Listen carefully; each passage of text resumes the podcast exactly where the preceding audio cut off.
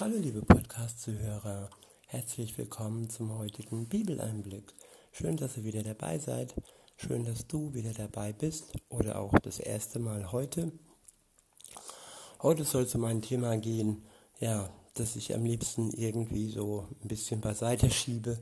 Es gibt manchmal Worte, die, ähm, ja, die liegen mir schwer im Magen und Worte, wo es nur ums Hoffen geht, nur ums Nichtsehen geht, aber wir leben in der Zeit, wo wir zum einen Jesus nicht sehen, weil er noch nicht zurückgekommen ist auf die Welt, weil die Zeit der Gnade noch da ist und ja, da können wir einfach nur vertrauen und hoffen und glauben, dass alles so wird, wie Gott es in seinem Wort verheißen hat. Und das sind Versprechen und das sind keine leeren Worte. So auch wie für den einen oder anderen, ähm, ja, Philippa 2. Ich lese aus der Übersetzung ähm, Neues Leben, äh, beziehungsweise Neue Genfer, sorry. Und ähm, ja, Kapitel 2, der erste Abschnitt ist überschrieben mit Selbstlosigkeit als Voraussetzung für die Einheit der Gemeinde. Ab Vers 1 heißt es, nicht wahr? Es ist euch wichtig, einander im Namen von Christus zu ermutigen. Ist das so, dass wir uns gegenseitig ermutigen und in seinem Namen ermutigen? Und ja, das ist das Ziel. Weiter heißt es, es ist euch wichtig, euch gegenseitig mit seiner Liebe zu trösten, durch den Heiligen Geist Gemeinschaft miteinander zu haben und einander tiefes Mitgefühl und Erbarmen entgegenzubringen? Ich wiederhole. Es ist euch wichtig, euch gegenseitig mit seiner Liebe zu trösten, durch den Heiligen Geist Gemeinschaft miteinander zu haben und einander tiefes Mitgefühl und Erbarmen entgegenzubringen? Das sind Dinge, die sind gerade jetzt und gerade heute in dieser Zeit wichtig, dass wir zusammenrücken, auch wenn das nur zwei Personen sein dürfen aus oder zwei Haushalte, so wie die Vorschrift es im Moment äh, vorgibt, aus zwei Haushalten äh, sein darf. Aber Jesus sagt, wo zwei oder drei in meinem Namen zusammenkommen, da ist er mitten unter ihnen. Insofern, ja, zwei Singles oder ein Pärchen und oder zwei Pärchen, das sind ja zwei Haushalte und das ist ja alles durchaus, durchaus erlaubt. Insofern lasst uns zusammenkommen, da wo das möglich ist und da wo es nicht möglich ist, dann lasst uns dafür beten, dass Gott wirklich Gemeinschaft schenkt, dass Gott die Menschen zusammenführt, die Menschen, die füreinander geschaffen sind, nicht nur in der Partnerschaft, in Freundschaften, sondern auch Geschwister, die sich gegenseitig auferbauen, die sich gegenseitig ermutigen und die sich gegenseitig in seiner Liebe, die sein Geist schenkt, trösten und die Gemeinschaft durch den Heiligen Geist zusammen zu haben und das in einem tiefen Mitgefühl und Erbarmen füreinander. Ja, lasst es uns tun, sofern es möglich ist, oder lasst uns darum beten, sofern wir es noch nicht sehen und sofern die Menschen uns noch nicht über den Weg gelaufen sind oder uns noch nicht kontaktiert haben. Weiter heißt es, nun, dann macht meine Freude vollkommen und haltet entschlossen zusammen. Lasst nicht zu, dass euch etwas gegeneinander aufbringt, sondern begegnet allen mit der gleichen Liebe und richtet euch ganz auf das gemeinsame Ziel aus. Das gemeinsame Ziel heißt Jesus, seine Wiederkunft. Das sollte uns wirklich ausrichten und das sollte unser Ziel sein. Und bis Jesus wiederkommt, sollten alle die, die noch nicht von ihm gehört haben, von ihm hören, von seiner Gnade, von seiner Bereitschaft, diese Menschen zu erlösen, sie zu befreien von ihrer Schuld, nachdem sie Reue gezeigt haben und nachdem sie aktiv auf Jesus zugegangen sind und all ihre Schuld bekannt haben, ihm unter das Kreuz gelegt haben und im Glauben und im Vertrauen auf ihn von ihm erlöst werden. Das ist das Ziel, dass das alles noch passiert, dass all die Menschen, die noch nicht Jesus gefunden haben, äh, ihn finden und ihm ihr Leben schenken, zu ihm umkehren und ein Leben mit ihm führen. Alleine aus diesem Grund läuft diese Welt noch auch wenn sie ziemlich chaotisch läuft zum Teil, aber Jesus ist trotzdem da, wo er ist. Er sitzt zur Rechten des Vaters auf dem Thron und er hat alles im Blick und er lässt auch nur das zu, was für uns irgendwo ja vertretbar ist. Er wird nichts zulassen, was über unsere Kraft hinausgeht. Alles ist machbar durch ihn und mit ihm.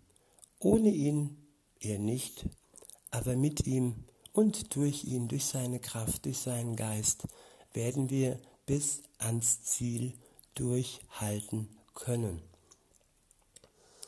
Den guten Kampf des Glaubens kämpfen, entschlossen, standhaft und ihm die Treue haltend, genauso wie er auch uns die Treue hält in seiner Liebe und in seiner Gnade. Weiter heißt es, sondern begegnet allen mit der gleichen Liebe, beziehungsweise ich lese nochmal ab Anfang vor. Nun, dann macht meine Freude vollkommen und haltet entschlossen zusammen. Lasst nicht zu, dass euch etwas gegeneinander aufbringt, sondern begegnet allen mit der gleichen Liebe und richtet euch ganz auf das gemeinsame Ziel aus. Ja, der Aufbringer, der Teufel, versucht immer wieder und wieder ähm, Dinge ja, in unser Leben hineinzuschließen, die uns gegen, gegeneinander aufbringen. Und dann ist es wirklich eine Frage, ob wir uns davon befreien lassen, ob wir widerstehen ob wir ja das gemeinsame Ziel im Auge behalten und uns nicht von Rechthaberei und Überheblichkeit ähm, ja, beherrschen lassen. Und ja, das steht dann auch im nächsten Vers, beziehungsweise im nächsten Teil, dort steht, sondern begegnet allen mit der gleichen Liebe und richtet euch ganz auf das gemeinsame Ziel aus. Rechthaberei und Überheblichkeit dürfen keinen Platz bei euch haben. Vielmehr sollt ihr demütig genug sein, von euren Geschwistern höher zu denken als von euch selbst. Jeder soll auf das Wohl der anderen bedacht sein, nicht nur auf das eigene Wohl. Das ist die Haltung, die euren Umgang miteinander bestimmen soll. Es ist die Haltung, die Jesus Christus uns vorgelebt hat. Jesus hat seinen Jüngern die Füße gewaschen. Jesus kam so tief hinunter, fast bis auf den Boden und hat gedient. Er hat ihnen gedient, obwohl er das als Sohn Gottes nicht hätte tun müssen. Und genau wie er uns gedient hat, so sind wir aufgerufen, uns mit unseren Gaben gegenseitig zu dienen, aufzurichten, zu trösten, ähm, ja, Mitgefühl zu schenken und dem anderen das zu geben, was er jetzt in dem Moment braucht. Weiter heißt es, beziehungsweise der nächste Abschnitt ist überschrieben mit Jesus Christus, unser Vorbild. Ab Vers 6 heißt es, er, der Gott in allem gleich war und auf einer Stufe mit ihm stand, nutzte seine Macht nicht zu seinem Vorteil aus. Ja, ganz am Anfang hat ihn der Teufel Jesus äh, verführen wollen, indem er sagte, ja, du hast die Macht, nutze deine Macht und sei mächtig. Mal zusammengefasst, äh, ausgedrückt. Aber nein, Jesus tat es nicht. Er hätte die Möglichkeit gehabt, seine Macht auszuüben, aber nein, er hat es am Kreuz alleine getan. Nur er konnte dies tun, nur er war ohne Schuld, ohne Sünde, nur er konnte den Tod besiegen, nur er hat die Macht des Todes überwunden für uns, dass der Tod über uns keine Macht haben mehr muss. Wenn wir das in Anspruch nehmen, dass Jesus für uns gestorben ist, an unserer Stelle für uns und für unsere Schuld, ja, wenn wir das in Anspruch nehmen, dann ist auch über uns die Macht der Sünde besiegt. Durch Jesus, nicht durch unsere guten Werke, nein, durch Jesus. Und das war seine Aufgabe und sein Ziel hier in der Welt, uns zu erlösen und uns frei zu machen. Dafür können wir ihm eigentlich nur Danke sagen, wenn wir das erfasst haben und ähm, ja, uns eingestehen, dass wir ohne ihn, ohne ihn nicht lebensfähig sind, zumindest was die Ewigkeit angeht. Denn spätestens ähm, an der Schwelle des Todes kommt kein Mensch ohne Jesus weiter ins Paradies, zu Gott. Da ist es dann Ende Gelände. Insofern ist es gut, wenn wir uns zu Lebzeiten wirklich für ihn entscheiden. Es ist lebensnotwendig, sage ich sogar. Und ja, er hat uns die Tür geöffnet ins ewige Leben. Und wer will, kann durch sie hindurchtreten, indem er an das glaubt und indem er vertraut, dass Jesus ihn erlöst, ähm, für, für ihn gestorben ist. Weiter heißt es dann ab Vers 7, im Gegenteil, er verzichtete auf alle seine Vorrechte und stellte sich auf dieselbe Stufe wie ein Diener. Er wurde einer von uns, ein Mensch wie andere Menschen. Aber er erniedrigte sich noch mehr.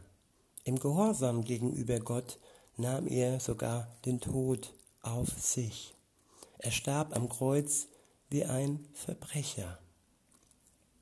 Deshalb hat Gott ihn auch so unvergleichlich hoch erhöht und hat ihm als Ehrentitel den Namen gegeben, der bedeutender ist als jeder andere Name. Ja, Jesus wurde belohnt und Jesus hat jetzt die Macht über alles in der Welt. Und darum geht es im folgenden, in den folgenden Versen. Ab Vers 10 heißt es, und weil Jesus diesen Namen trägt, werden sich einmal alle vor ihm auf die Knie werfen. Alle, die im Himmel, auf der Erde und unter der Erde sind. Alle werden anerkennen, dass Jesus Christus der Herr ist und werden damit Gott, dem Vater, die Ehre geben. Der nächste Abschnitt ist überschrieben mit Die Gemeinde Jesu, Licht in einer dunklen Welt. Ab Vers 12 steht, was folgt daraus, liebe Freunde?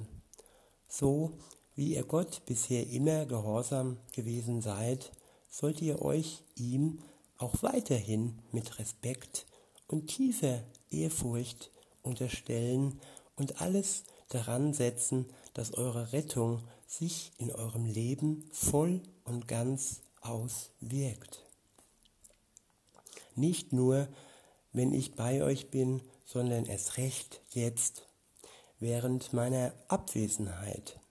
Gott selbst ist ja in euch am Werk und macht euch nicht nur bereit, sondern auch fähig, das zu tun, was ihm gefällt. Ich wiederhole, Gott selbst ist ja in euch am Werk und macht euch nicht nur bereit, sondern auch fähig, das zu tun, was ihm gefällt. Wer mit Gott unterwegs ist, der trägt Gott in sich, Jesus inside. Und weil Gott in uns durch seinen Geist am Wirken ist, so werden wir immer mehr und mehr bereit, wenn wir das zulassen, dass sein Geist in uns wirkt, dann werden wir immer mehr und mehr bereit, das zu tun, was ihm gefällt. Und nicht nur bereit, sondern wir werden auch fähig, das zu tun, was ihm gefällt. Und das alles aus seiner Kraft heraus und nicht aus unserer rein menschlicher, menschlichen Kraft heraus. Ab Vers 14 heißt es, verbannt alle Unzufriedenheit und alle Streitsucht aus eurer Mitte. Ich wiederhole, verbannt alle Unzufriedenheit und alle Streitsucht aus eurer Mitte. Das sind zwei ganz üble Gifte in einem Leben.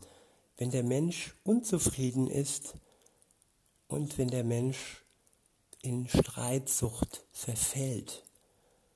Beides macht uns blind und beides vernebelt unser Leben.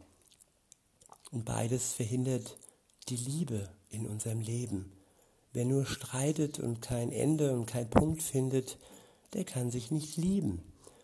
Und wer immer nur unzufrieden ist und immer nur das Negative sieht oder nur das sieht, was er sieht, und nicht hofft und glaubt, ja, der verbaut sich ebenfalls sein Leben.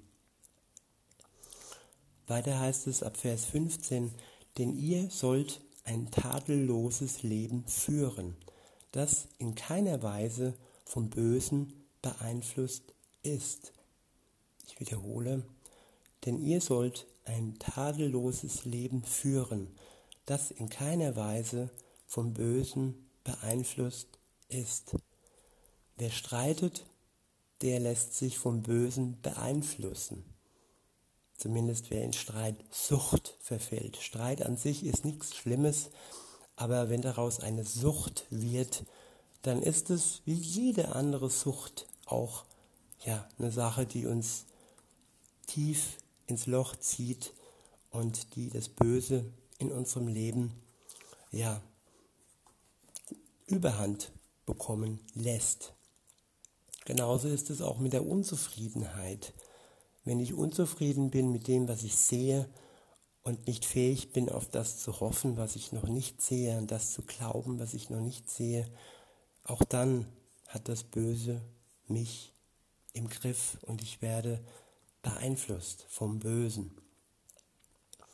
Und diese Erkenntnis ist der Anfang. Und wenn ich das erkenne, dann kann ich Gott bitten, dass er mich da herauszieht aus der Streitsucht und herauszieht aus diesem schwarzen Denken, dass ich immer unzufrieden durchs Leben gehe und keinen Grund sehe, Gott zu danken.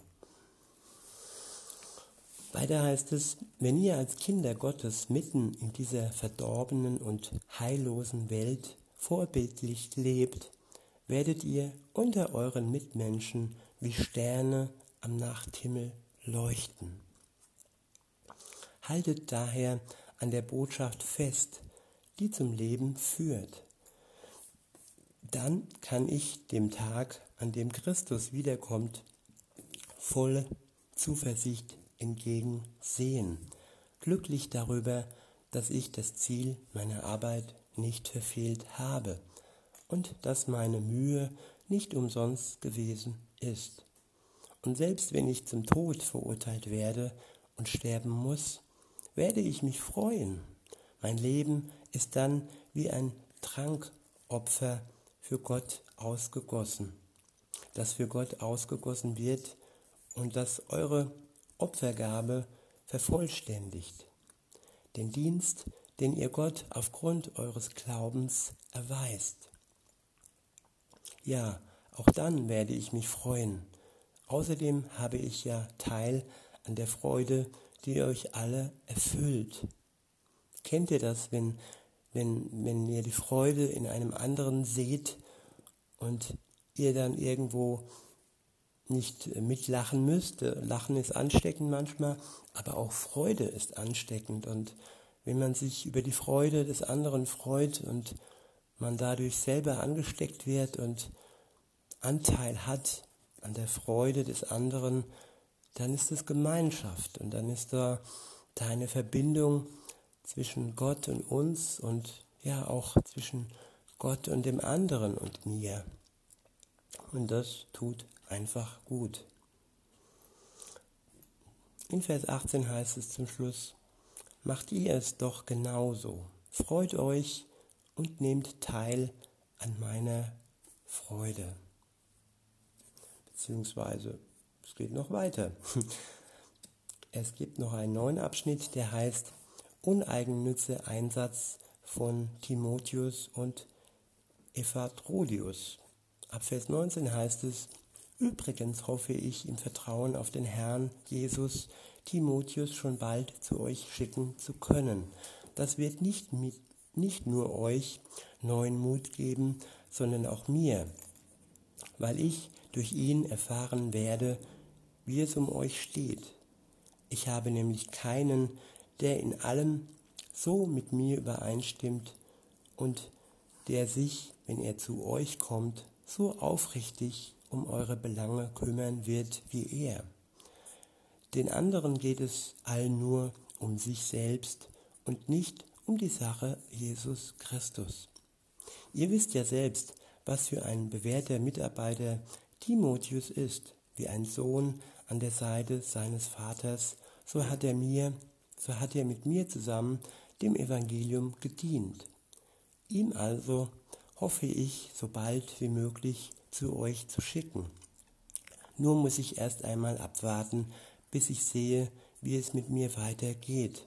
Und im Vertrauen auf den Herrn bin ich überzeugt, dass auch ich selbst euch bald besuchen kann. Allerdings habe ich es für notwendig gehalten, Epaphrodius zu euch zurückzuschicken, meinen Bruder und Mitarbeiter, der Seite an Seite mit mir für den Glauben gekämpft hat. Von euch dazu beauftragt, hat er mir in meiner gegenwärtigen Notlage geholfen. Aber er sehnte sich nach euch allen und war darüber hinaus in großer Unruhe, weil ihr von seiner Krankheit gehört hattet. Ja, er war wirklich krank, so krank, dass er beinahe gestorben wäre. Doch Gott hatte Erbarmen mit ihm und nicht nur mit ihm, sondern auch mit mir, denn er wollte nicht, dass ich einen Kummer nach dem anderen erlebe. Ich schicke ihn jetzt also schnell wie möglich, so schnell wie möglich zu euch zurück. Dann habt ihr die Freude, ihn wiederzusehen und ich muss mir weniger Sorgen machen. Heißt ihn als euren Bruder ganz herzlich willkommen. Menschen wie ihm könnt ihr nicht genug Achtung entgegenbringen, denn dass er an den Rand des Todes geriet, lag an seinem Einsatz für die Sache Christi.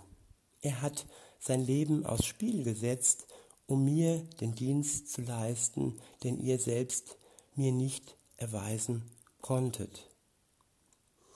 Ja, manchmal müssen wir unser Leben aufs Spiel setzen, um wirklich an die Grenze zu gehen, auf, aufs Äußerste zu gehen und äh, für andere da zu sein und ja, die Sache Gottes, sein Evangelium und sein Wort an die Frau und an den Mann zu bringen. Und es ist schon eine ganz spannende Sache, wie Gott uns unterschiedlich begabt und befähigt Und ich hätte auch äh, vor drei Jahren nicht gedacht, oder zwei, ja, ja, dass ich hier einmal so, so einen Podcast für euch machen dürfte. Ja, und Gott hat schon so manch Überraschung bereit gehabt in meinem Leben und ich wünsche auch euch, dass er für euch vieles bereithält, euch segnet und euch auf jeden Fall ganz viel Liebe spüren lässt, gerade jetzt und heute in dieser Zeit. In diesem Sinn wünsche ich euch noch einen schönen Tag und sage bis denne.